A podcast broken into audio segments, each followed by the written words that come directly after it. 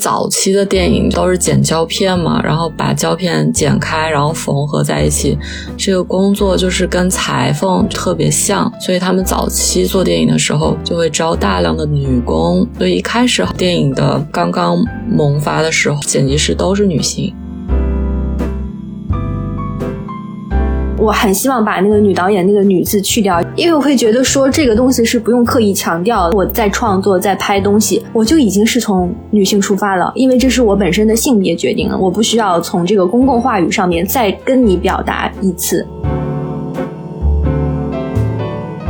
就作为导演，最想拍的是什么样子的作品？我想做长津湖，这是话语权的问题，这是女性话语权的问题。就是 Why not？为什么长津湖不是女导演来拍？本期播客是看见女性造浪者系列内容之一。女性是卓越的创造者，在生活、艺术和思想上，女性都在不断创造着价值。在二零二三年三八妇女节之际。英国驻华使馆发起“看见女性造浪者 ”（Women Making Waves） 系列活动，通过聚焦女性创作者的知识和感知，我们希望大家看见女性对当代文化思想的巨大影响，并一起支持这些勇于挑战规则、促进社会进步的女性造浪者们。欢迎大家在社交平台如微博和公众号上关注话题“看见女性造浪者”，获取这个系列的更多信息。并收听系列其他播客的精彩内容。今天我们邀请到三位非常优秀的女性青年电影人，分别是导演申迪、制片人梁乃馨、剪辑师黄冰洁。我们将探讨短片的创作，然后大家会分享各自对于职业选择的一些思考和体会。我们将把主创这个概念提到台前，探讨作为社会身份标签的女性对于每个人参与创作的过程带来了什么样的影响。首先，请各位嘉宾跟大家打个招呼吧。嗯哈喽，各位大家好，我是导演申迪。嗯哈喽，大家好，我是呃制片人梁乃馨，很高兴参与本次节目的录制。Hello，大家好，我是剪辑师黄冰洁，我也很高兴参加本次的录制。好的，谢谢大家。呃，我是这次的主持人施淼。二零二一年。英国文化教育协会 （British Council） 和山一学院联合发起了山一女导演短片扶持计划，旨在鼓励和支持中国青年女性电影人讲述自己的故事。在当下的电影行业生态中，为女性创作者开辟更多的成长机会。申迪是2022年山一女导演扶持计划的入围五强之一，也是在此项目的支持下，申迪完成了他的最新短片。在无所谓的夜晚涌上大街。首先想请申迪聊一聊，就是是怎么想到要参加山鹰女女导演扶持计划的，然后给大家介绍一下最新的短片是讲了一个怎么样的故事吧。为什么参加？就是我再也不想自己掏钱拍片儿了。然后山一这个计划就是五万块钱，然后。设备支持，然后差不多就刚好能够够我一开始打算想要拍的这个东西。然后这个片子其实是二零二二年三月份左右，然后所以我在海南，就是走到海南的东方市。然后我有一天晚上去那个地方吃烧烤，然后从那个烧烤街的后门进去的时候，我就发现那个整个空间就很有意思。就是它是有一个层一层一层的空间，就是嵌套在里面的一整条街。然后我觉得这个空间好像是可以做点什么东西。然后我当天晚上就跟我那个摄影师，我们俩在聊，我就把那个整条街的照片还有视频发给他看。我说这个地方好像是可以做一个什么东西。然后正好就赶上了春天的时候，山一这边就开始报名。然后我又有。一直想合作的演员和想拍的一些就是生活中让我觉得挺有意思的一些片段，就刚好可以放在一起，然后就。报了山一，我看那个山一是在五十天内要完成这个电影的制作，是吗？从故事到筹备拍摄，一直到后期制作完成。但实际上其实是不止五十天的，应该有两个多月吧。我是十月中旬开机，然后十二月中旬交片，差不多就两个月时间。在这个的过程中，就是山一给到了什么样的一个支持？除除了在设备赞助啊这些方面。就是他也他也不限制你有有什么东西嘛，他就是你交完你的这个大纲和剧本之后，然后他拉着三个导师跟你开了一个会。然后也不会跟你提说要什么修改啊，要要这要那的，不会，就是就完全还是按照你自己想法拍的嘛。但他一开始还跟我提出说，如果有演员方面的需求的话，他这边也会提供演员。然后就聊了一下，说大概能提供什么样的演员。他说你觉得蔡徐坤怎么样？我说啊，那是我能用得起的吗？他说那可以聊，但我觉得。可能用用明星的话就不太适合这种拍法和这种体量的短片，所以你这个片其实是你本来就有这么样的一个故事，然后你也是想以一个小制作、小成本的方式去把它拍掉，然后刚好有山一女导演扶持计划这么一个存在，然后就去投了。呃，其实一开始是没有故事的，一开始只有我想用的景，我是先定的景。再定的演员，然后根据演员写的故事，就是有两，就是男女主，其中一共有三个演员嘛，然后其中两个演员是我。之前认识很长时间了，然后就一直想找他们过来演，但是也没有什么合适的机会，所以其实相当于是给他们量身定制了两个角色。那你的，比如说摄影、美术、剪辑，都是在什么阶段确定的？摄影其实应该是你自己私人非常好的朋友，一直想一起合作拍片，对吗？他是我发小，是他是我初中同学，初中、高中我们都是同学。然后剪辑也是我的好朋友，就是剪辑我们其实是先建立的。友谊就是她是我闺蜜，然后才变成了我片子的剪辑，然后剪辑也是我们在一起做了三四个三四个片子吧。美术是我的网友，是我三四年 四五年的一个网友，他本科是同济的。然后我们差不多就是前后年毕业的，就是那一届嘛。然后他毕业的时候的那个毕业设计很有意思，然后是我在一个线上的展览上面看到的。然后我觉得这个作品太有意思了，我好想拥有它。然后我就联系到他，我说能不能卖给我？然后他说不卖了。然后后来他就去去罗德岛上学了，然后去年回来了，回来了。然后我们大概可能会保持一两年联系一次的频率，就是有点类似于朋友圈点赞之交那种。然后一直到这次要拍这个片儿，然后缺一个美术。你跟这些部门主创在生活里的亲密度会怎么影响你？就是拍摄过程中的合作。比如说，之前的信任关系没有那么强的新的一些主创朋友的加入，会给你带来一些什么样的刺激或者不一样的感受吗？我觉得，首先是就不管是在此之前就认识的关系比较亲密的朋友，还是说第一次合作的人。我觉得大家都是建立在对创作的认同感上面，然后所以大家才会合作。然后如果在此之前我们生活中就是已经建立了比较亲密的关系的话，可能在现场我们会更自在一点。大家完全知道你的生活中是什么样子的，以及你当下的情绪和你的状态是什么样子，就会更更更亲近嘛，更有默契。第一次合作的话，我觉得也是。要建立在觉得大家比较气味相同的这个基础上，就不单单是有创作上面的共同的认知，可能是在性格和节奏和处事行为上面都一定有一定的认同感。所以有时候我会觉得，这两人都是摄影指导的话，一个是技术上更扎实、更好的。然后一个是技术上相对扎实，相对比较好，但是我们在处事风格上面比较合得来的话，我可能就会选择后者，因为如果第一个人再好的话，我没办法用，但第二个人的话，我们可以再再磨合出很多新的东西，因为我们比较气味相投。我想问一问奶星，就接着这个问题，因为奶星是二一年 First 训练营的统筹，First 的把控还是更为严格的。在训练营期间，应该是有七部短片在同时的筹备和进行拍摄，那这就意味着就是在很短的时间内，你要跟其实是不熟悉的导演，然后各个团队的。他们的制片以及声音、美术、摄影各个部门去合作，所以想想请你分享一下当时 First 的一个训练营的一个情况吧。我觉得就是 First 训练营跟就是申迪刚刚说的他的那个山山一的那个经验还是挺不一样的，因为训练营它呃有一个要在影展期间就是相对后半程的时间里去进行这个训练营作品的首映，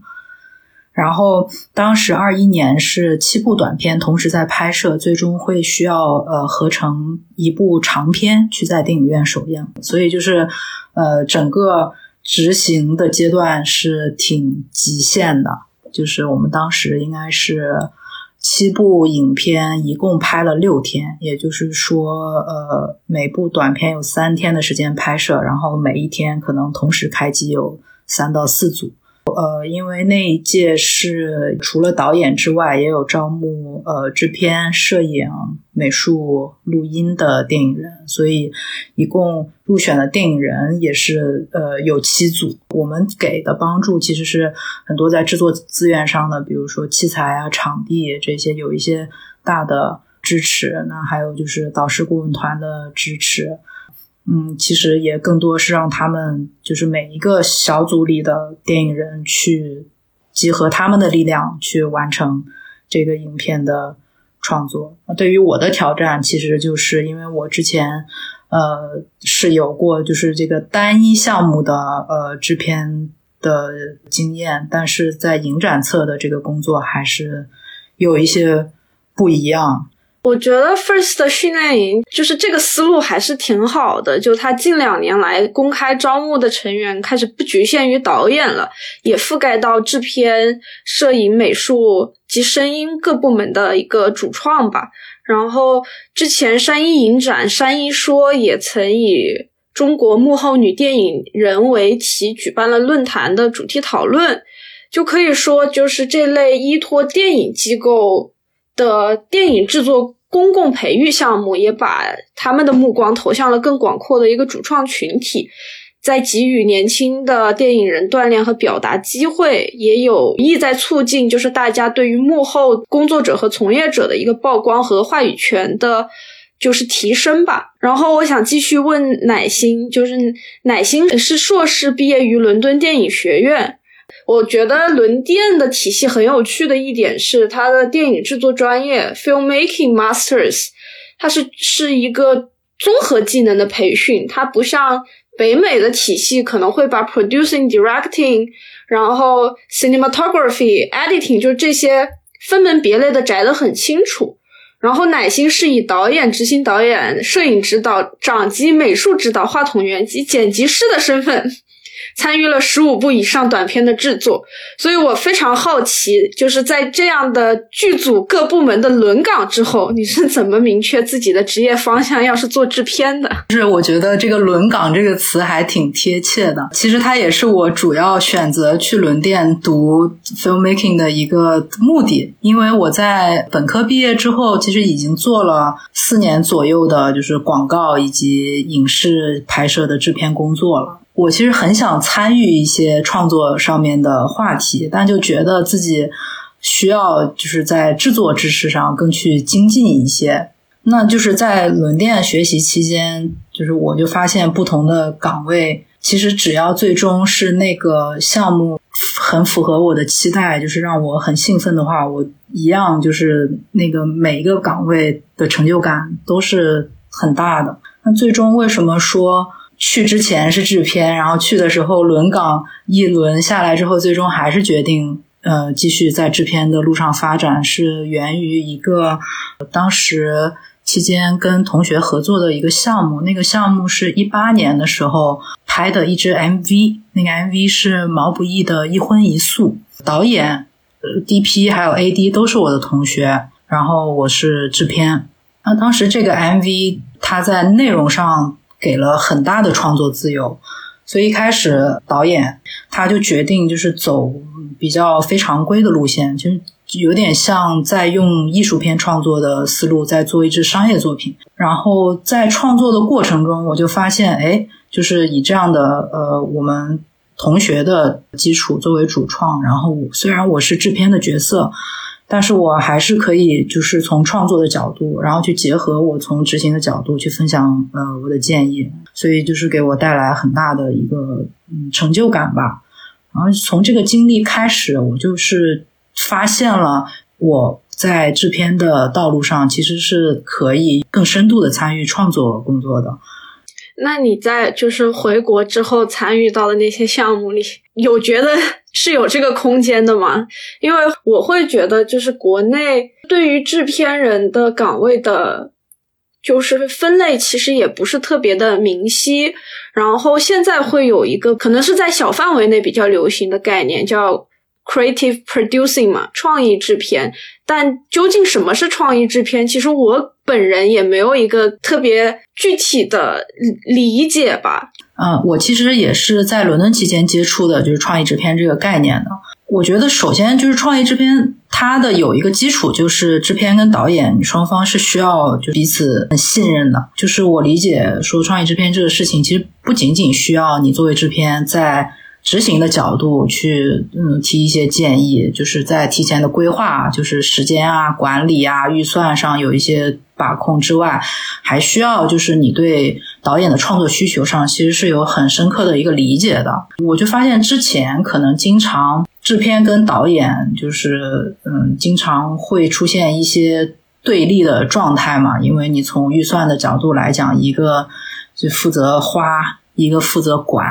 就是很难去平衡，但所以说我为什么说，呃，双方在彼此信任的基础上，如果制片也有一些就是呃创作上真正是理解导演的想法，然后给到一些建议，然后同时导演也足够信任制片在这个呃执行上的把控的话，这个有了这个深度的一个共识和信任，然后建立好沟通模式的话，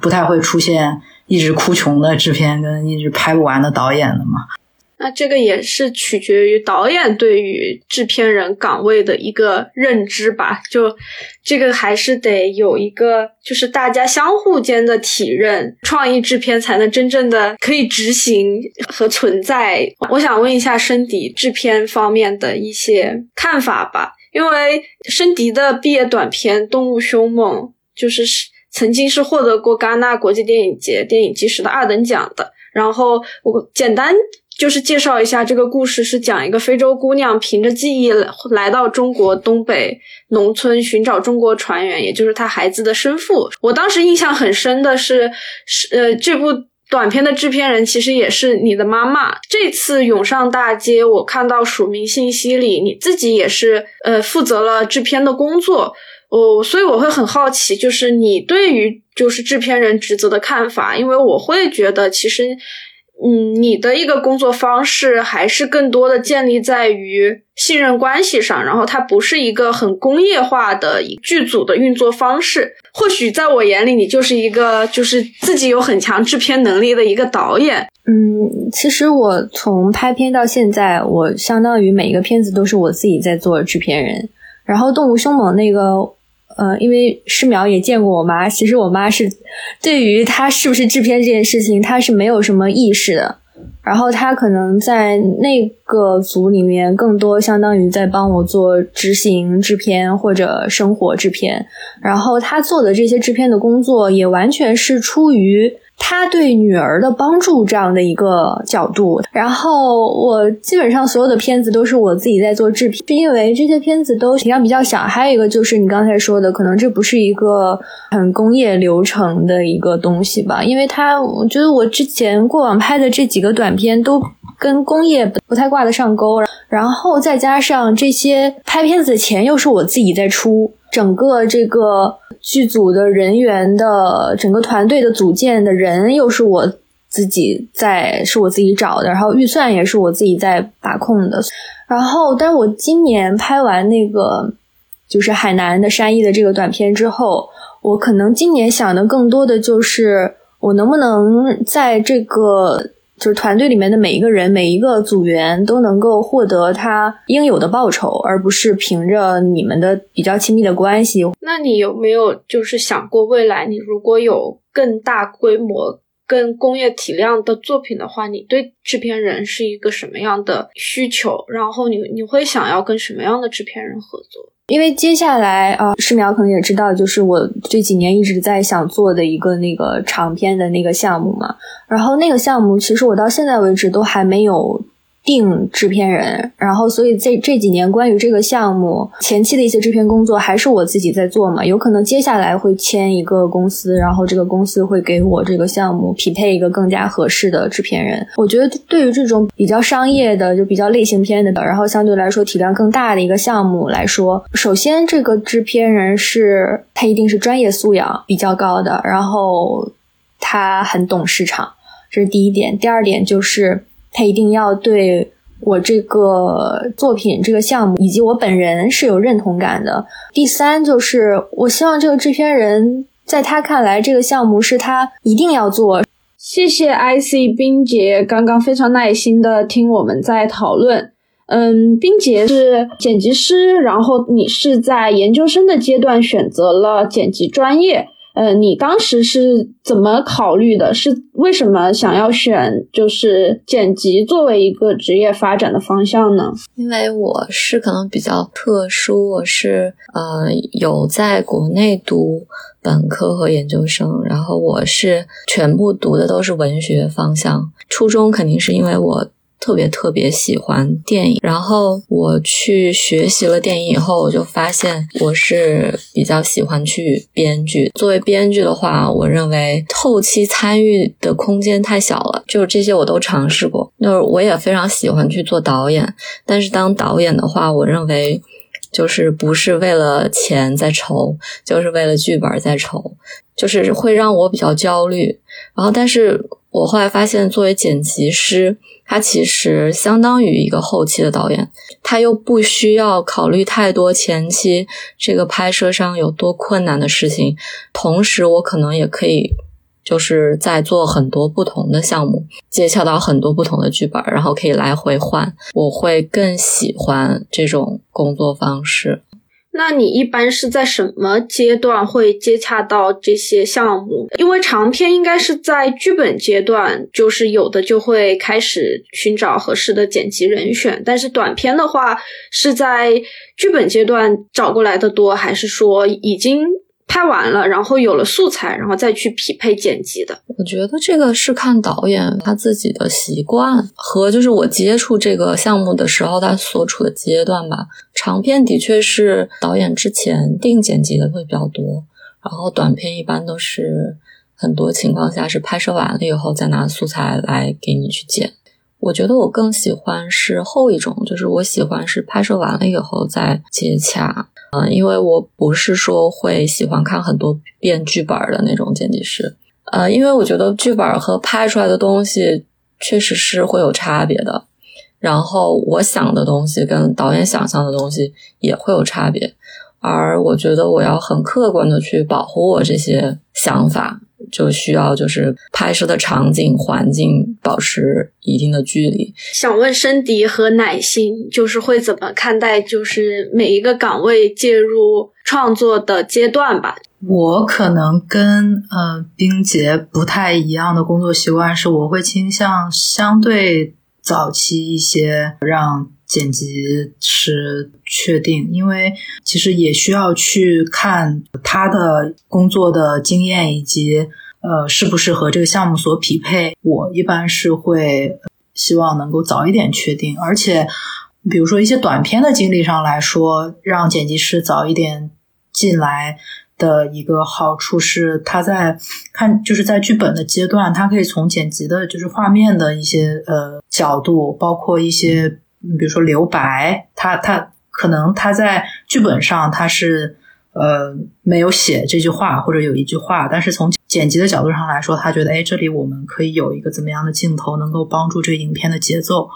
就是有有过这种经验是对影片是很有帮助的。呃，因为我剪辑跟我私下里就是非常非常好的，就是长达十年友谊的这样的一个闺蜜，所以她介入的时间更早。然后关于这个山一的这个片子，然后我的剪辑也是我的场记，所以他是跟现场的。好处的话，就举个例子吧，就因为他自己在现场嘛，所以他完全他可能在现场的时候，他就会开始想这些这些今天拍的东西，他大概要怎么剪。然后有一次有一个很好笑的事情，是我们杀青的那一天，大概已经凌晨三四点了，就一个大夜戏嘛，在一个荒荒郊野岭的一个。椰子地里面，然后我喊完杀青，他赶紧冲到旁边说：“能不能再给我补一个镜头？”我说：“为什么？”他说：“我怕我不够剪。”就是这个可能就是他在现场的好处。也许这个镜头到后期可能根本用不上，但是他在现场他会担心接下来这场戏他不够剪怎么办？能不能再给他补一个？这个可能是相对来说比较。比较好的一方面，但不好的一方面，可能就像那个 IC 和和奶心刚刚说的，如果他嗯介入的太早，或者说他看剧本看的太早，或者也在跟现场的话，他可能会形成一套固定的一个思维模式，会限制他后期的这个创意上面的发挥。然后，如果他跟现场的话，还有一个比较好的事情，就是因为所有的所有的素材都在他的脑子中。后期要改哪一场戏的时候，也许就是，嗯，场记单上面这场戏我们是没过的，或者有几场戏我们觉得，嗯，可能用不上，当时根本就没有记场记。但是因为他跟过现场，所以我们后期在讨论的时候，觉得，哎，好像那一场戏其实是可以拿出来用到这里的，就相当于这个整个整个素材库已经提前在他脑子当中了。那你会觉得，就是就是女剪辑师更能理解和共情你的素材吗？就是从性别性别角度上来看，就是你会在选择特定的合作对象时，考虑到它对应的工种及它的一个就是性别吗？不会，我完全不会根据性别来选择某个工种。我就是像刚刚之前说的，我觉得我们能够建立合作，一定是基于我们在创作上面的认同感，而不是完全出于情感或者。被女性的这个东西束缚，或者说出于这个社会责任和道义上面的考虑，我我只看在做这件事情的时候是不是有共同的创作上面的认知。嗯，但有有一点比较好的，我用过两个剪辑嘛，这两个剪辑都是我私下里的好朋友，然后因为他们都是我私下里很好的朋友，然后所以就是嗯，我们在工作的时候其实。更像在一起生活的状态。我不知道其他的导演在后期剪辑的时候是怎么工作的。等一下可以问一下 IC，因为我是那种从开始理素材的时候，我就会跟剪辑在一起，我每天都跟他在一起，我一天都不放过他。啊 除非他会提前一天晚上跟我说，明天我要放个假，我要出去唱个 K，我要出去吃个饭。今天你不要再来烦我，不要来找我，不然的话我会每天跟他在一起。我就是早上醒了就会去他家，然后一直待到半夜再走。然后如果如果这个剪辑师是一个男性的话，可能我就没办法这样做，因为性别上面的问题，我可能就没办法这样做。因为我的工作状态属于那种，我我正在跟他理这个素材，在理这个。整个叙事的这个脉络，然后理到一半，我就需要去床上躺一会儿，然后我就需要跟他要抱抱或者要怎么样，就等等，可能又会有很多亲密关系上面的一些行为。然后因为她是女性，因为她是我的闺蜜，所以我们其实有点像一边在过日子，然后一边在在在创作、在工作这种这种。我觉得这有可能是女剪辑师从性别上面来说，对于我个人的就是工作上面的感受会。比较好一点。IC 目前的一个工作状态是什么样的？就我也很好奇，就是剪辑师的日常。我现在的工作项目，反正就是一个项目一个项目的来，但是有时候是会有几个项目同时在做，然后我就会。跟导演去聊，因为我是没有办法同时处理太多项目的人。我觉得这段时间我可能空出来，只能接这部长片，或者只能接两部短片。那我这段时间就只会做这两件事情，做完了再做下一个。然后像申迪刚刚说的那种工作模式，我会比较少接触，呵 呵因为没有说这么亲密关系的导演，一般来说都是还是。呃，比较倾向于他们会拍完以后，导演自己会给自己放一个假，然后所有这些处理素材啊这些比较繁琐的事情会留给剪辑，直到你整理出来一个一剪，然后他才会过来跟你比较细的去改，然后去看一下素材，然后我们才会有二剪三剪这个样子。但是我也碰到过会过来跟我一起剪辑的导演。呃，他这样做也是因为时间比较赶，所以这个样子可能效率会比较高。一般情况下都会比较放开，让剪辑自己去发挥意见。但是怎么讲呢？其实我看很多国外的那种剪辑师，他们的访谈都是有的时候意见过后会跟导演想象的完全不一样，然后就是会吵架或者怎么的。但是我觉得这个都是电影很有趣的部分。如果像申迪这个样子，就是完全跟剪辑师一起剪，他就不会有这种情况了，就是不会剪辑师给你一个你完全没有想。过的版本，或者是完全一个新的角度去看这个片子，我觉得可能会缺少一个这种呃机会。那嗯，冰姐有在就是在对接开始对接行业后，会感觉因为女性身份而被某些项目更优先的选中嘛？就是在你和导演相互选择的过程中，你会觉得就是。性别给你带来了哪些影响吧？然后，因为就是我我个人的感觉是，对比摄影啊、录音这些需要体力付出更多的职能岗位，其实，在呃影视行业内。就是剪辑师的行当里面，其实女性的从业者，然后以及业内耳熟能详的名字，就是女性大剪辑，其实还是比较多的。就是因为早期的电影，就是因为都是剪胶片嘛，然后把胶片剪开，然后缝合在一起，这个工作就是跟裁缝，就是裁剪衣服特别像，所以他们早期做电影的时候，就会招大量的女工来做剪辑这个行业。所以一开始好莱坞的。或者是电影的刚刚萌发的时候，都是剪辑师都是女性，然后直到后面，呃，很多人才发现这个工作非常有趣，又有很又有很多的创造性，然后逐渐男性开始占领了这个行业。但是相对而言，我觉得，呃，剪辑师的女性在整个电影行业里都是多的。就你说的耳熟能详的片子，也确实有很多是。女剪辑师剪的，然后比如说《穆赫兰道》啊，《月光男孩》啊，然后低俗小说啊这些啊，包括《黑豹》，就是你看现在好莱坞的那种大片，你会觉得需要一个很大的体力完成的片子，就是现在也有女剪辑师就是在完成，所以我觉得就是现在这个职业渐渐没有这么看重性别。呃，对于我而言，我我我觉得我自己从来没有把自己看作为是这个行业里的女剪辑师，我从来觉得自己就是一个剪辑师。我肯定是有因为是女女性而被拒绝的工作，但我也有因为是女性而被录用的工作，所以我觉得这是一个很平等的。然后我只是想做好自己的工作。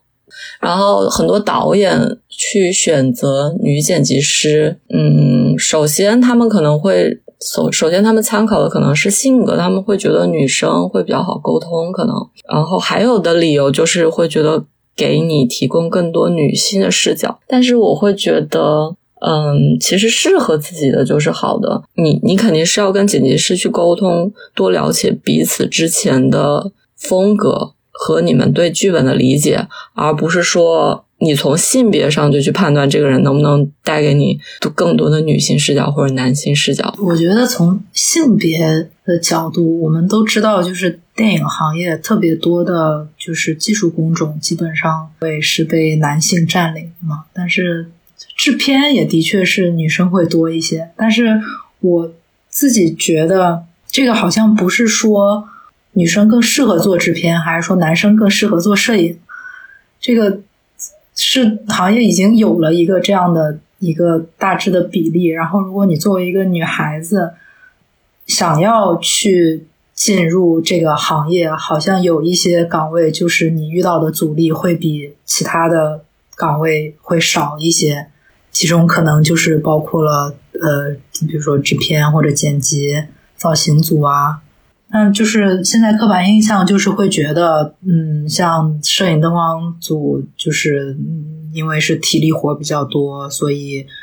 哪怕有就是做的好的女生，她也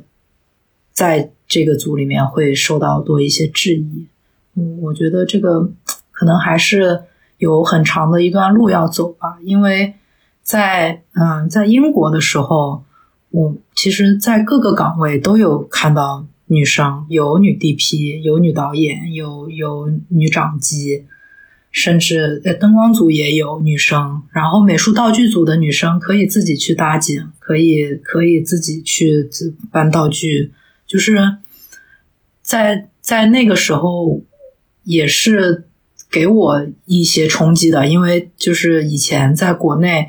也我我自己也会有一些就是对于性别的刻板印象的，但是在看到其实女生没有没有什么，比如说体力的限制，或者是是什么，就是创作能力上的限制，甚至就是比如说在有的时候在呃现场，女生不被允许做器材箱。这这个事儿，就是我一开始以为是，哎，是是因为应该是因为器材比较像镜头啊什么这些比较贵重吧，但后来发现，哎，男生做就没事儿，他就不会被骂。后来发现应该就是一些传统观念啊，就是觉得呃不吉利之类的这种这种观念。然后每次我也会就觉得你们这是搞性别歧视，为什么不能做？要不能做都不要做。那现在国内这样的现象其实越来越少见了吧？就我还没有遇到过就是不让做器材项的，那也可能是我的运气比较好，加经验比较少。我觉得可能是。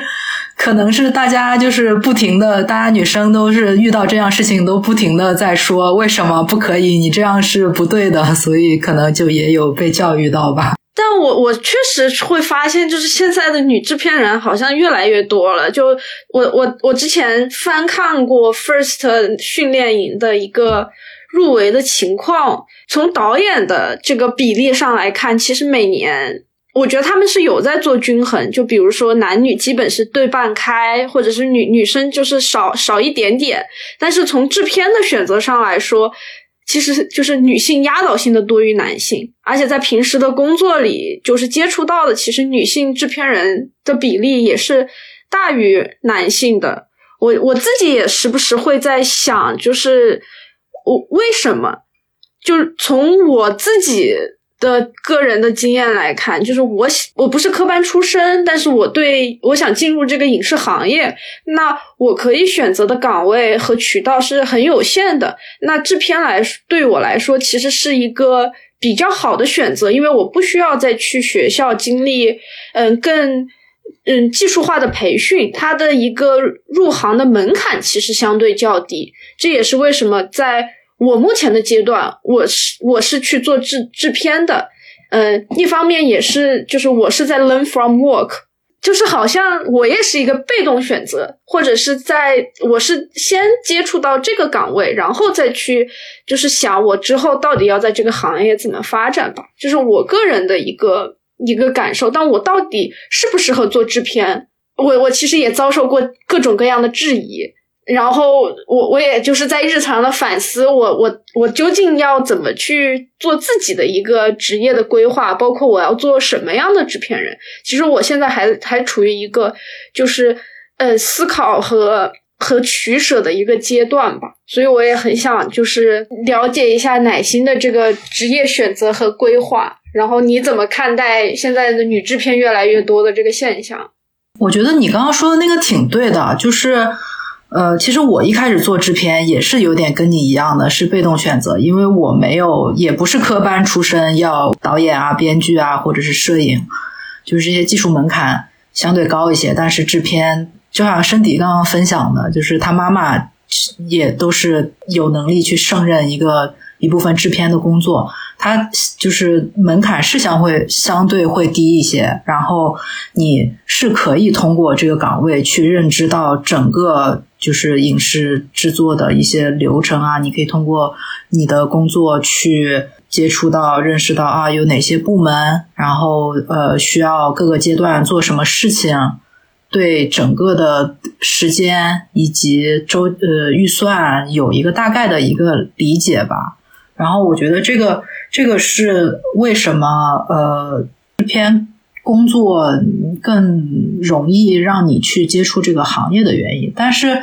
女制片人越来越多，这我觉得这是一个好事情啊。就像我刚刚说的，不是不是说因为女生比男生或者说更更擅长这个工作或者是什么，而是就真的是你有这个能力，然后大家呃更接受在这个岗位上就是没有太多的就是性别偏见的话，那优秀的人自然就会冒出来。我觉得制片其实是可能在整个剧组的这些工种当中最适合，或者说是女性最擅长的一个工种。我觉得，嗯，包括有一些很好的一些男性的制片人，我觉得他们身上一定是有某方面是具有很大的女性特质的方面，然后这些女性特质可能就体现在沟通、协调和表达上面。我觉得沟通、协调和表达对于制片人的这个工种来说是非常非常重要的一个事情。然后它不单单是关于在剧组中的整个沟通啊、关系啊、人际关系上面的一个协调，就包括我们小到一个一个家庭、一个家族或者邻里关系之间，女性都是维系家族关系和邻里关系的一个纽带。我们很少会听到说，你看我爸最近跟邻居关系处的特别好，所以邻居经常送饭给我们家吃，然后那个邻居经常会帮我们拿快递，这些工作都不是这个家庭中男性在做的，全部都是女性在做，在做，永远都是妈妈跟邻居的阿姨关系相处的很好，所以邻居阿姨经常会做饭的时候多 多做饭菜，然后送到我们家，然后包括就是逢年过节呀，整个。家族之间的这个关系的维持，以及邻里关系之间的维持，都是由这个家族。中的女性来承担的，就还我我们会我会慢慢发现，如果在这一个大家庭中，女性去世之后，这个家庭的整个大家族的关系可能就散了。男性是不会主动提出来说我要去好好维系我们家族之间的关系，去维系我们邻里之间的关系。然后我觉得这套逻辑是完全适用于剧组当中的，就是女性会天然的比较擅长沟通、协调和。和表达，然后女性也更容易，相对来说更容易，可能会设身处地的去想对方的感受，会想对方在当下的这个状态是不是舒服的，是不是舒适的，他是不是有一些情绪上面就是不对的地方。然后我身边有很多嗯不错的女性的制片人，然后他们之前要么是从事过跟。新闻啊，记者呀，相关的工作，要么就是之前做过主持人或者做过演员，然后这些人的一个共同的特质就是他们更擅长沟通、协调、交流和表达。就相对来说，可能比较女性会更擅长一点。即使男性做的比较好，我也会觉得这些特质是因为这个男性他具备这些女性特质。男性具备女性特质，这个这这这个点我倒还是没有太太想到过。我我我我下次就是遇到什么优秀的男制片，我我要从这个角度去判断一下。因为我觉得女女性其实有时候可能会呃更容易，相较于男性来说更容易释放她的友善。我觉得这在制片工作当中就很重要，因为，因为我是那种，就是我要做一个片子之前，或者做一个项目之前，前期我可能会做大量的田野调查。然后在这个大量的田野调查过程当中，就相当于是我要进入一个陌生人的环境，我要怎么跟陌生人建立一个关系？跟陌生人是如何给我提供素材？然后陌生人，这个陌生人为什么要给我提供一个场地？为什么这个场地他可以给我用？然后我觉得在这个工作的过程当中，女性就更容易释放她比较友善的那个点。嗯，有，因为制有的时候，我觉得就是制片组里面，他也需要有所分工嘛。可能跟跟性格有关系。那有有些人他就是比较擅长做一些比较细心的，嗯，比如说文文书工作，他更擅长；有些人更擅长沟通，擅长沟通，他可能还需要就是跟沟通的对象，就是有些人就是得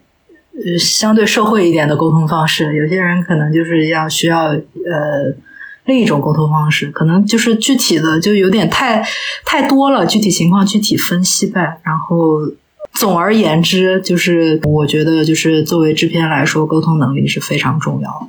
那奶心，你就是在做制片的时候，你会在挑选合作导演以及就是组建主创团队的时候，有性别方面的考量吗？或者说你在选项目的时候，会特别关注于项目本身的？哪些特质？因为一般来说，一个项目导就是导演和制片也有一个相互选择的过程嘛。你会更更想要跟哪一个类型的导演去合作？然后还是说他的故事的想要传达的东西大于导演本本人的一个性格和和特点。我觉得，首先对于性别来说，我也没有特别的倾向一定要跟男导演或者女导演合作。大家合作的一个就是建立合作的一个标准，一当然是呃对于项目本身的这个契合吧。二，呃，就是人，就是你你们两个人是否呃志同道合，我觉得也挺重要的。就是申迪刚刚也有提到，就是说气味相投这一点嘛。就是我也觉得非常重要，然后嗯，我会觉得就是如果一个导演他非常明确他想要做什么，就是这个主题、这个题材以及他为什么要选用这种方式去讲述这个故事，对我来说会是。如果如果他很清楚的话，然后我会觉得这个导演很知道自己想要什么，我会想要跟他合作。当然，还有一个就是，嗯，他这个故事本身要非常能打动我才可以。因为其实你不管是短片还是长片，或者就是体量小还是体量大的项目，对于所有的主创成员来说，都是你要付出很长时间的精力。然后本身创作又是一个非常考验团队合作的一个行为，所以就是你，嗯，不仅我觉得不仅是我自己吧，就是所有的主创都需要有一个就是信念，这样的信念在才可以。我觉得这信念的基础就是你对这个作品的认可，以及你想从中就是实现，就是你怎样。是，就是以你的专业的角度，以你的创作去实现这个影片里面的一部分，这个这个还挺重要的。最终，因为就是拍片本身，它还是一个人与人之间的一个表达跟合作，就是过程也很重要，结果也很重要。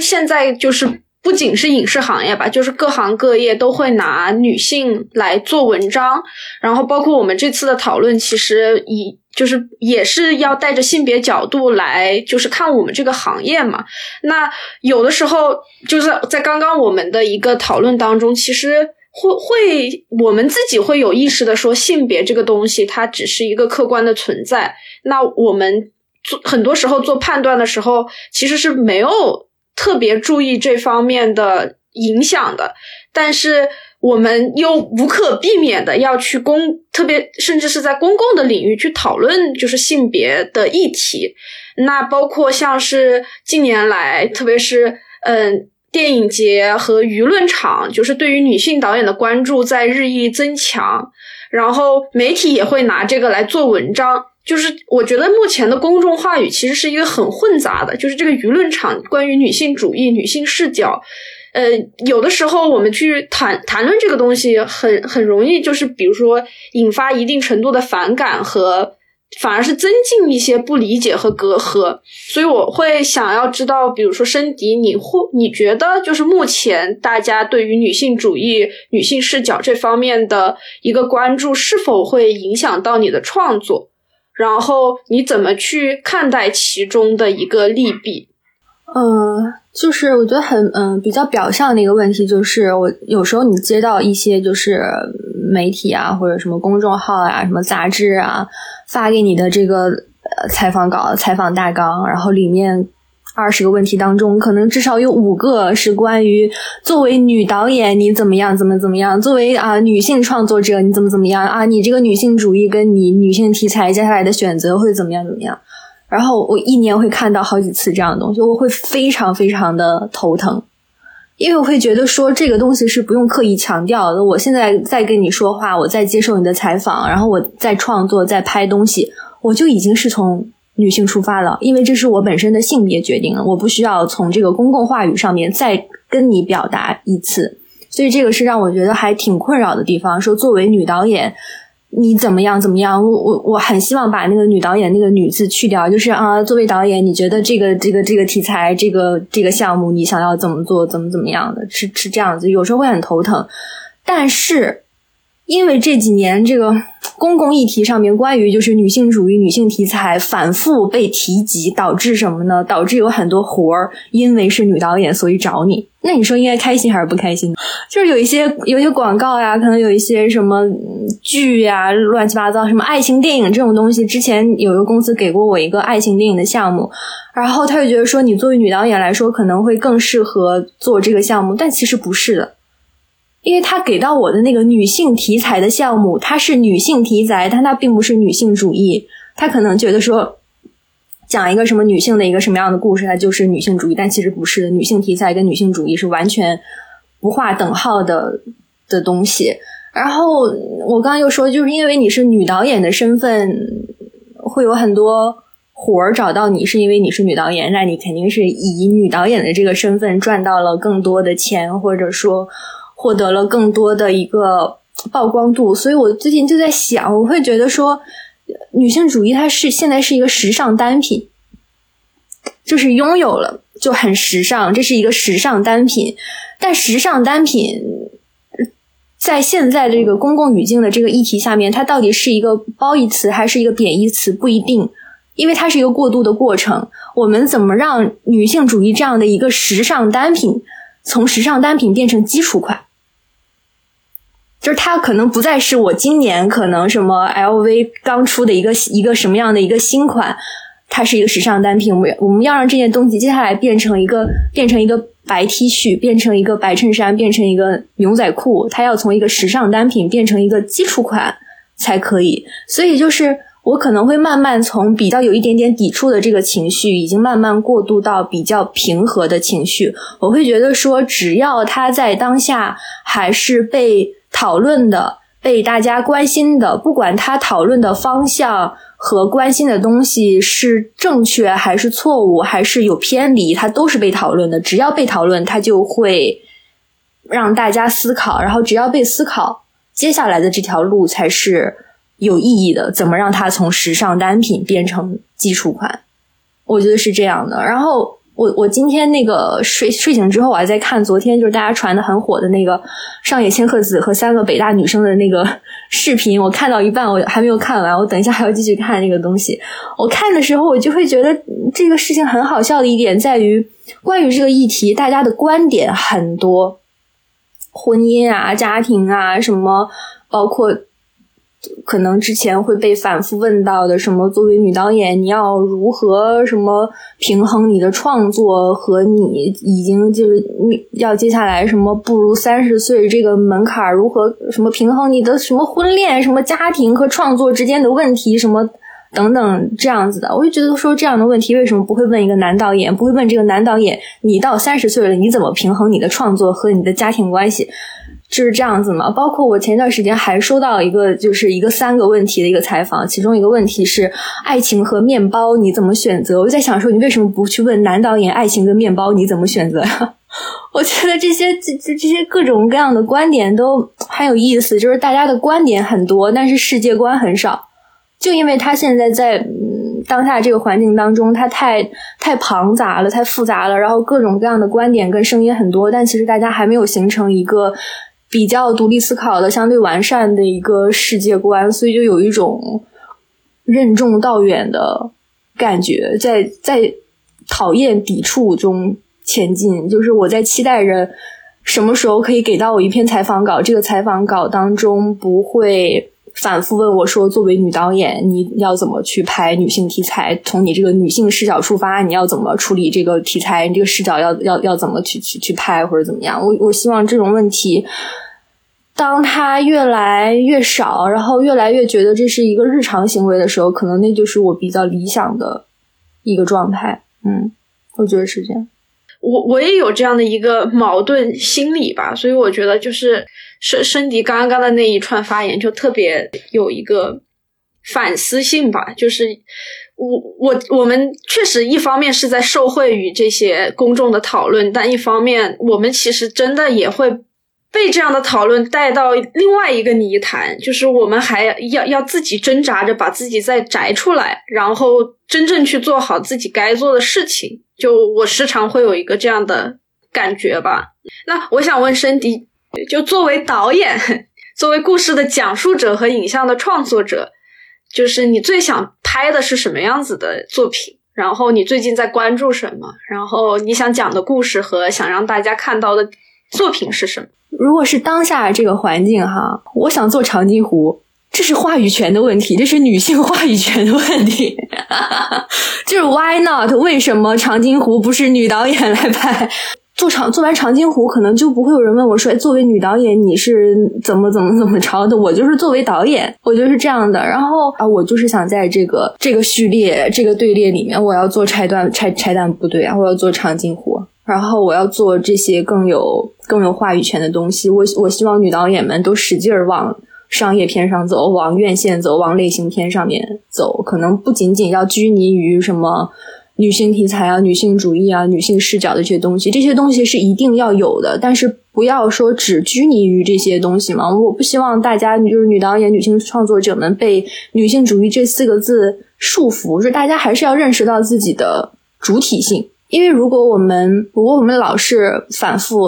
探讨这些东西的话，有时候其实是会陷入到一种仿佛自己是被讨论的对象，是一个怎么说，是一个是一个配角的状态。我希望大家去做主角，去去认识到自己的主体性。我们把这个赛道合并一下，女导演们去去拍长津湖，使劲去拍长津湖，使劲去争取更多的。地位、财富、话语权，在各个维度上面 获得成功。对冰洁来说，就是作为剪辑，要一步一步在这个职业选择的道路上前进。你对自己的期待和要求是什么？你会期待参与什么样的项目？其实过就是去年过后啊，嗯，去年是非常难的一年，我觉得对于做做电影的人来说。然后去年过后，我就是对自己。呃的要求就是要好好就是平衡工作跟健康的关系。我会觉得工作很重要，但是我还是想要有更多的时间可以陪伴一下家人。然后对自己参期待参与什么样的项目来说，我是会期待呃这个项目有良好的执行能力，然后他有自己创作者的坚持，然后我跟。创作者本身有非常良好的沟通，和我们有相同的目的，和对于这个片子相同的理解。他明白自己要传达什么的人。那你想剪长津湖吗？如果有这个机会来找到你，呃，还是 要看我自己的偏好。会啊，就是我一般觉得有挑战性的东西，特别是商业片。我就觉得非常非常要珍惜这个机会，因为你一旦就是有这个平台的话，你就可以就是接触到更多这种规格的项目，然后就是你只要做好了你自己的项目，然后你爬到了更高的平台，你让更多人看到，就无无形中会影响到就是参与电影的女性的基数。那这个基数大了，那肯定就是我觉得女性的话语权就会越来越多。反正我考虑的就是，我不是女性在做这个职业，我就是一个想把每一个工作做好的剪辑师，这样才能最大程度的影响到我觉得女性在行业里的比例。那奶心呢？奶心会期待参与什么样的项目？然后有哪些事情我们是可以一起努力去？实现和改变我其实还挺想参与类型片的项目，想做类型片，想讲一个非常精彩的故事的那种。我其实从很早之前就注意到，就是我们国内拍摄的拍摄时长以及就是休息日安排不是很合理这个问题，但作为制片也非常理解为什么会这样。就是的确，一整个剧组大部队，你在拍摄期间休息一天，烧的钱就是非常的多。但是，嗯，这个东西其实是不太健康的。如果说你一个拍摄连续几个月都不休息的话，其实对人的，嗯，不管是身体健康还是心理健康都不太好。然后以及就是过程当中的一些安全问题，就是也不是能够得到非常重视。我我自己自己有一个小小的目标，当然我也知道，就是这个嗯，因为行业标准在这里，这也不是一蹴而就的，就是在自己能力范围内吧。如果尽量能让拍摄变成一个更。就不要透支身体，不要透支健康，并且保证安全，就是非常所有人都非常能够注意安全这件事情，小进步吧。但是就是具体你要去怎么实现，在原有的呃嗯预算框架、你时间周期、你的你的能力范围内，你去能给所有的组员争取到休息，以及怎么样真正的去控制这个每天的工作时长，这个我觉得还是有很多。工作要去做，并且要去探索的，就是在英国留学期间，就是对他们那边的一个工业体系、体系的参与，让你会觉得这边的，就是整个生态会相对更更畸形一些。就是补充着问一点，就是英国的留学经验给你带来的一个积极的影响是什么？我觉得去出国之前，其实我觉得大家都能注意到，就是工作时长这个问题，因为。正常的工作时长，你应该是控制在十。一般大家上班都是八个小时工作，你加加班十个小时，然后你顶天了就十二个小时。但是很多时候拍摄，你一天的拍摄工作时长是在十二、十四个小时，甚至十六个小时。就是这个是你可能爬起来就就开始工作，然后你收工回去就就得睡觉。那有一些组收工回去还得就是做很多第二天的工作什么的，那相当于你的。你没有生活了，你在拍摄的时候就只是只是工作而已。然后呃，在的确就是在在英国的时候有看到，哎，大家就是对拍摄时长有严格的限制，不能超过十二个小时。然后收工了之后，组员还能去酒吧喝个酒。然后嗯，包括对儿童演员的工作时长也是有法律上的严格的限制。然后。嗯，我觉得这些限制，它其实它不是说一时的好处，就是我今天收工了，能有时间去玩儿、去喝酒、去休息。它长期的好处是能让更多人就是对这个行业有一个更健康的认知之后，他愿意进入到这个行业，甚至是一些非常累。呃，时间非常长的工种，它也有更多的人愿意去参与，因为你不是说啊，你你来了这个活儿，然后你离家呃半年一年，然后你赚了一笔钱回去，而是它是真的是可以作为你的就是职业生涯的一个发展的方向，让你在拍摄的时候，你就是有时间去嗯休息，有时间去跟家人呃联系，然后。甚至家人来探班，你也有时间可以陪伴。而且我觉得最重要是那个关于就是酬劳方面，就是我觉得他们那边对于门槛来说还是有比较清晰的一个划分，并不是说我做比如说一个长片，我可能得到的费用还不如一个短片，或就是他们那边会有一个，就比如说像工会来保护，保证你的收入，保证你可以因为。就是在从事电影这个行业得到不错的收入，支撑你的呃家庭。然后，比如说你超时，他会给你双倍的费用。这些我觉得在国内这个环境中都是很难实现的。不要说超时一两个小时给你双倍的费用，就是你超时半年，他都可能不会给你任何追加的费用。然后你在国外做一个电影这样的工作，别人会觉得哦，你就是一份普通，就是一份正常的工作。但在国内，你说你做电影，就是大家都会觉得你是无业游民，或者是就是你会是一个收入岌岌可危的人。所以我觉得从本质上，嗯，国内这个行业的门槛就是需要提高和整顿。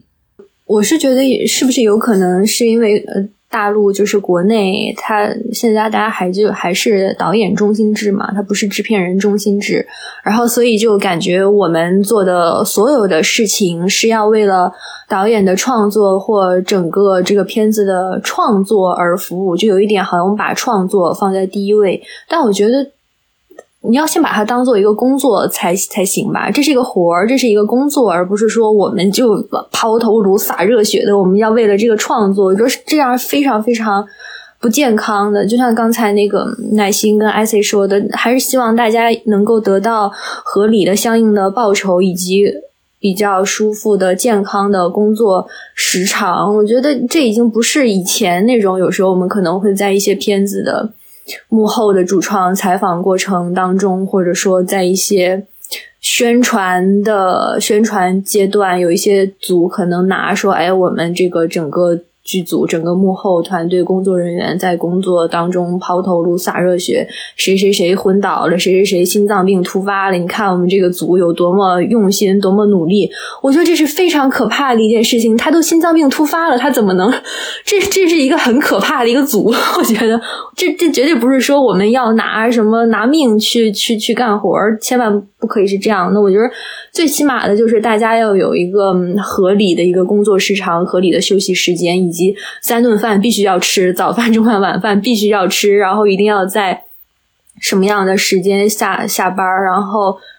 对，我觉得这应该把它当做上班来看待。你要有一个上班和下班的时间，对吧？我们不能一直加班吧？怎么可能一个项目我们一直刷大夜、通宵加班？我觉得这这太可怕了。我觉得这这不是一个一个健康的和一个正常的工作环境。但是我们现在就是没有所谓的像有一个工会这样的一个制度在。保护大家，就道阻且长，就还是得实际的付出一点推动的努力吧。要写在合同里边吧，这样的东西，我八点必须要下班，不下班的话，我超时一个小时，我要付给 DP 多少钱？要要要很明细的有这种契约精神才行。国内就是还是比较扯吧的地方，就就在于啊，那我给你了这样一个机会，你不来，还有很多人要上呢，就是很卷的一个状态嘛。那大家都在拼死拼活的。就是为了一个机会而而去努力，那有的时候就是不计时间成本和一个酬劳的成本的，也还是同样的困境。就是一方面你在做这样的事情，你在 benefit from it，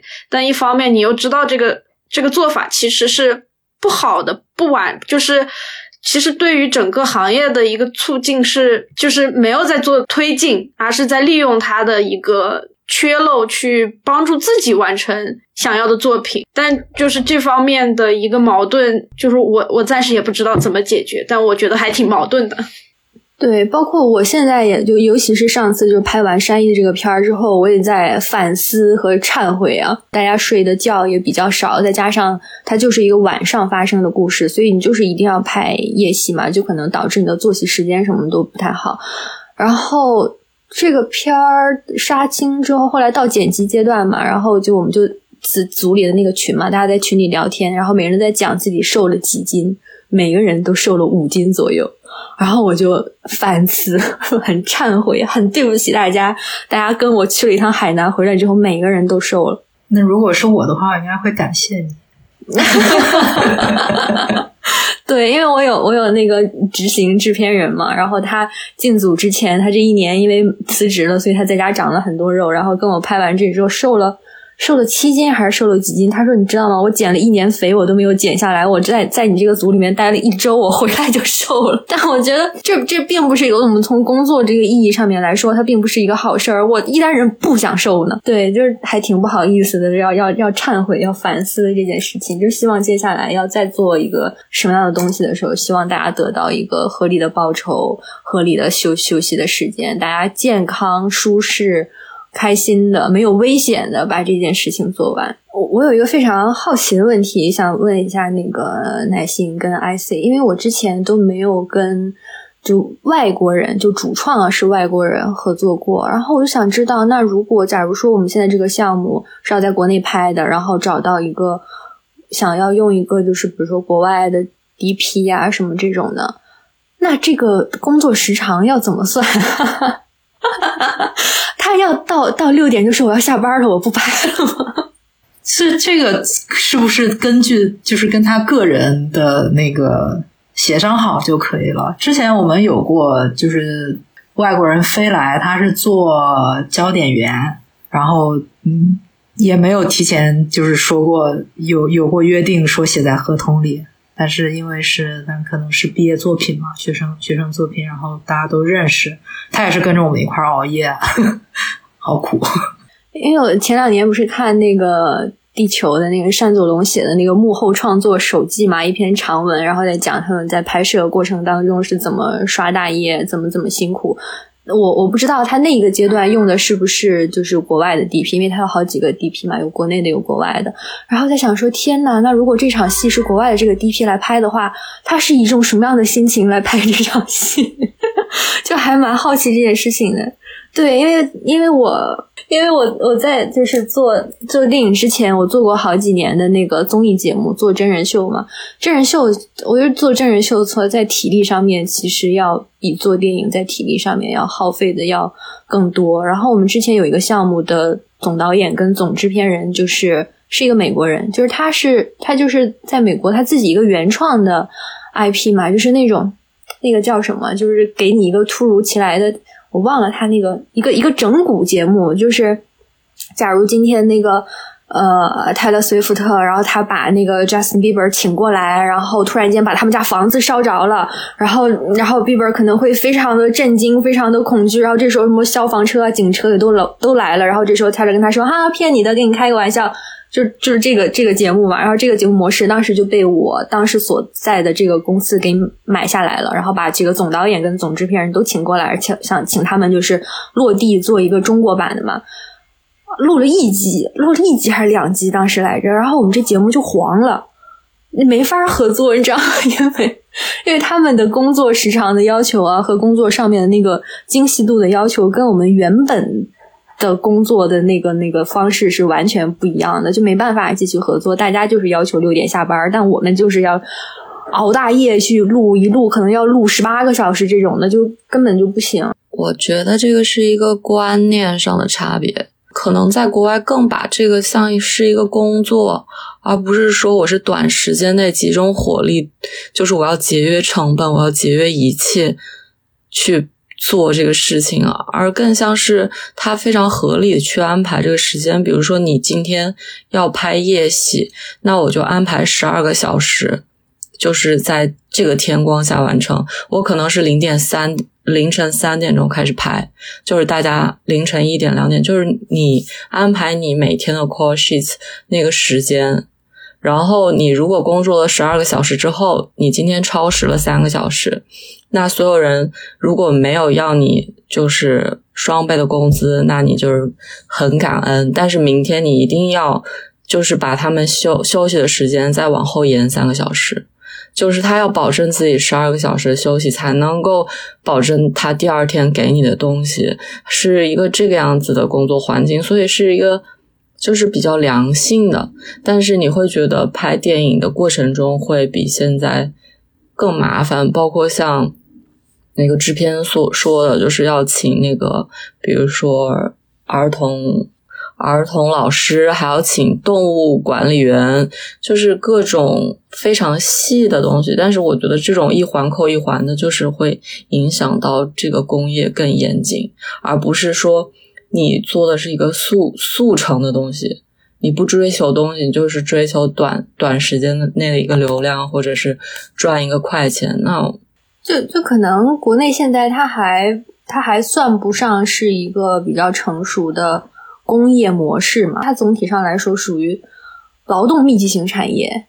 就是大家还在数人头干活，就是那种的，大家卯足劲儿大跃进的那种。那种感觉的。嗯，包括前一段时间不是那个春节档嘛，然后我在看那个。《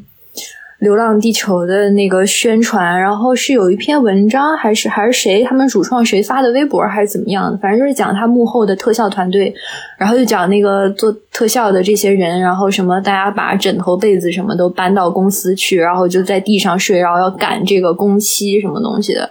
然后就会觉得说，呃，好像《流浪地球》它看起来是一个比较比较工业的一个电影啊，但是你你看完它这个。幕后的这个特效团队的这篇文章之后，你觉得这还是一个劳动密集型产业？大家还在这个钢铁厂里面上班的感觉，加班加点儿的干大跃进，这种实现产能，这种冲 KPI，就这种感觉。对，其实我觉得电影片场，比如说一个人，他可以就是做的东西挺多的，他可能。不需要说一定要花，就是熬夜才能做完这个事情。那像国内就是分工非常的不细，然后就比如说像场记还需要去打板，这个就是在国外一般就是那个摄影助理打板，因为他们就是就是在摄影机旁边，你不需要场记还要跑过去，这些都非常浪费时间。就是我觉得就是细小到这种程度上，很多都会影响到。就是电影拍摄的周期时间啊，我觉得就是应该非常细化每一个工种可以在片场做的工作，你也不需要就是去雇佣更多的人来胜任一个人可以做的事情，嗯，就是比较混乱。像像你说的，像你说的，就是大锅饭时期，对，可能还是落这个产业还是总体落后这个工业。的这个平均水平挺多的，包括比如说摄影，或者是跟我说他们在国外买到的比较细的，就是很常用的，比如说贴灯的一些胶布，国内都没有卖的，然后他们必须要从国外去买回来。然后这边的其实对于灯光非常非常影响整个片子的。基调和审美这种，就是都不是电影科班出身，也没有经过什么电影就是训练，都是好多都是河南的或者是灯爷，就是他们对他们就是大概在一个学校培训了一两个月，就可能完全不太懂什么是电影审美。这个他只是会服务于哦，这个摄影告诉我这里要打个红灯，这里要打个蓝蓝灯，但至于为什么他们都不知道，所以。就就这个也不会节省摄影的时间，因为导演会觉得这是什么东西，我不想要这个，但他不会理解，就是这个东西，我觉得还是说还是差别非常大的。对，哎，我我我特别有感触，刚才那个冰姐说的这一块儿，我为为什么觉得说，哪怕是你去试图去改变这个拍拍摄的时长以及休息日这个事情都道阻且长，是因为也是因为就是跟。你行业里的就是做一些真的是很技术、很体力工种，你比如说道具组的人，你比道哥，你比如说灯爷这些，他们不是受过科班教育，并且他们对于这个事情拍电影这件事情，对他们来说就是一个活儿，就是一个他跟他的理想跟就是这个最终呈现效果跟他也没有什么关系。那如果说，嗯，比如说你给他一天工作。八小时，然后收工了，然后，然后你中间给他安排合理的休息日。不行，我这个表述方式听上去非常的歧视，但是，但是 大家懂的，就是呃，他原本可以在两个月的时间里面去完成一个活儿，然后，然后呃。但是我跟他商量，比如说我我这个活本来两个月可以拍完，但是由于我要安排休息日，我可能是两个半月才能拍完，或者三个月才能拍完。但是我想要跟他商量的是，我这个报酬给给他的这个两个月是一样的，那他可能就不干了。然后如果说我每天收工收的特别早，第二天也给足了足够的就是出工的时间，那很可能就是有些人就会喝大酒去了。所以就是整跟整个就是行业。所有的就是工作人员都是有关系的，这这个事情，嗯，在国外有见有见过，就是他的他学习的专业的内容是掌机，然后他已经四五十岁了，他还依然在做掌机，他一辈子的他的职就是这个就是他的工作，掌机就是他的工作，他不会觉得说啊，我要呃我要从一个摄影助理做到焦点员，做到掌机，再做到摄影师，就是这个是我的职业生涯。对他来说不是啊，我就是做一个经验非常丰富，然后就是能够很好的完成摄影师需求的一个 camera operator 就好了。嗯，你保证他的。出工时间，然后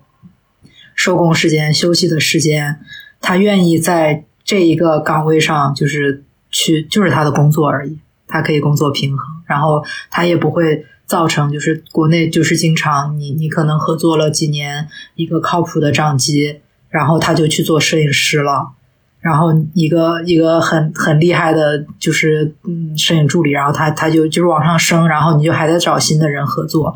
就是不太会出现这样的情况。对我在我在想，就是去去神圣化的这件事情和我们的这个职业，大家的职业素养挂钩的这件事情，我在想，它有可能一部分其实是来源于就是国内的电影教育的问题，就是我们在上学的时候就没有接受过这样的。比较比较有体系、有有制度、有规划的这样的电影教育，我们的老师也不懂哦。我说北北电可能会相对来说，在国内的这些艺术所谓的艺术院校里面来说，可能会要好一点。我不是北电的，所以我也不知道他们北电上课的时候是怎么教的。但我觉得北电会相对来说好一点，因为最起码就是大家的老师。是这个行业的从业人员，大家的老师还是在这个行业的第一线的，就是电影创作者。但对于其他的很多艺术院校来说，老师是不拍片儿的，老师是不做这些事情的。那老师要怎么教他呢？那那那这些学生，你进了这个学校之后，相当于就是还是处在一个大家自己在摸索、自己在搭一个草台班子，然后自己在自我学习的一个过程。所以他的这个进度。往职业素养这方面走就会很慢，然后就也可能会导致大家有容易把这个电影这件事情神圣化，而不是把它当做一个工作，把它当做一个行业来来对待。嗯，当然也有可能是因为电影行业或者一些文化艺术行业相对于其他行业来说是更加曝光于大众的。面前的就好像给他披上了一件比较神圣性的外衣，但但其实不是。嗯，我觉得就是不光是从基础教育上面有问题，还有就是比如说甲方，就是他们完全不懂这个东西，然后他们提出来的一些要求，你会觉得很可笑，但是他们又是去出钱的人，然后就是也没就是对也没有人去保护。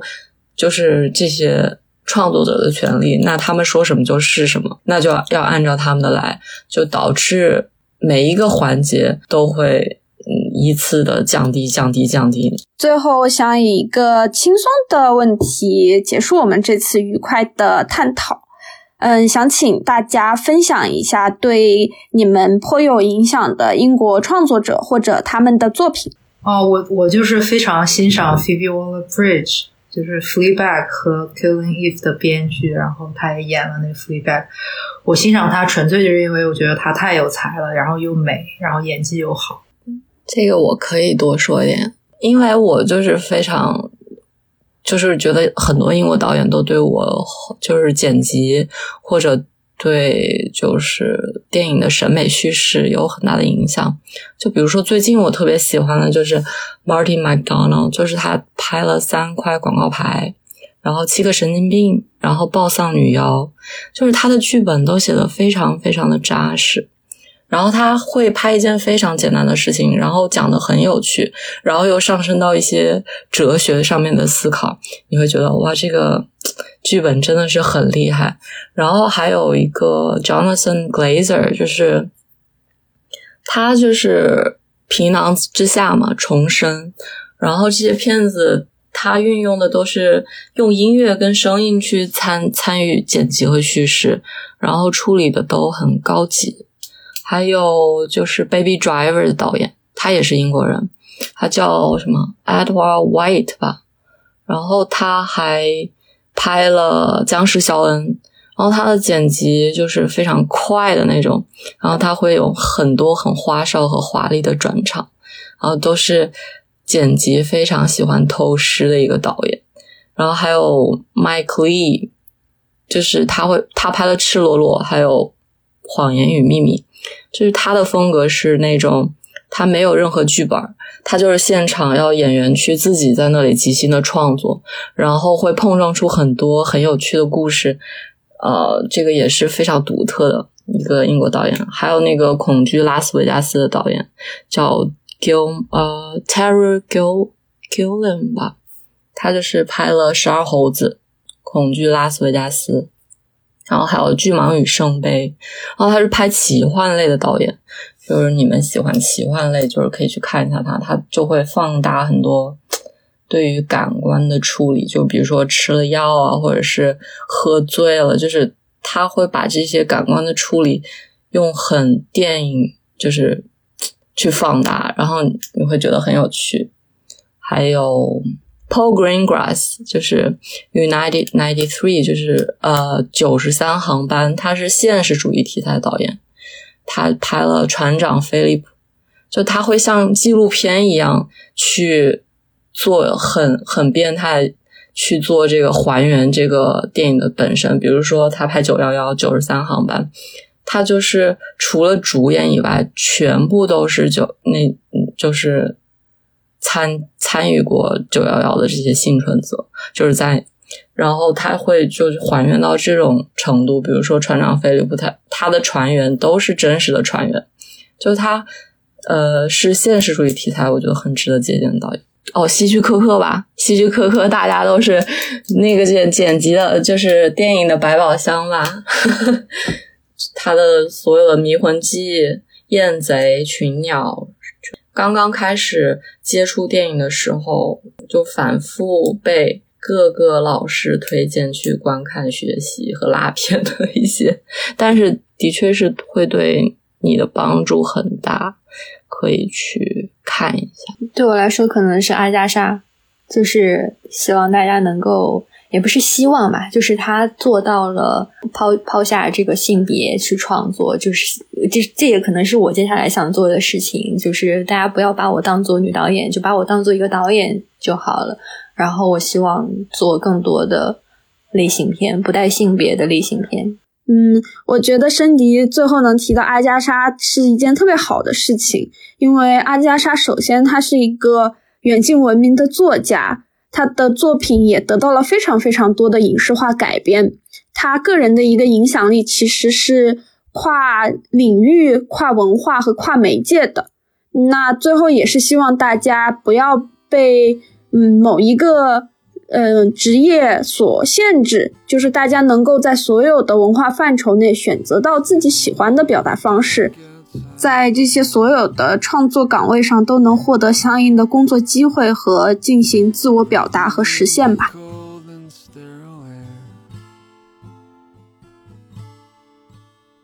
深交 Deep Focus 专栏节目《当代生活填空题》，将目光投向当代都市生活现场。对我们共同经历着的日常进行及时的反应与反思，通过评论、访谈、播客等形式，展开一次次对于当代生活及文化现象的思辨。通过填空题系列专栏，深交旨在丰富女性向选题，在媒体平台覆盖的公共空间里，为个体经验、女性表达提供足够的支持，用真诚、切身、有趣的内容突破性别壁垒，期待人与人之间的相互理解和尊重。感谢大家此次的收听，我们下期再见。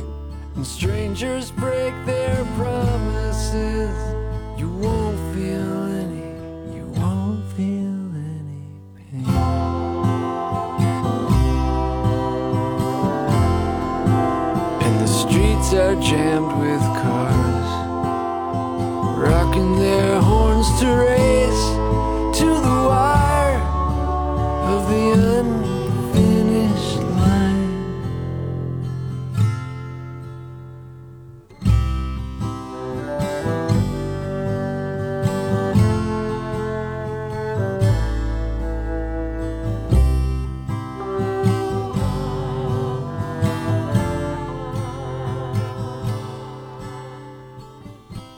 thought that I'd forget all about the past. But it doesn't let me run too fast. And I just wanna stand outside and know that this is right. And this is true, and I will not fade into waiting.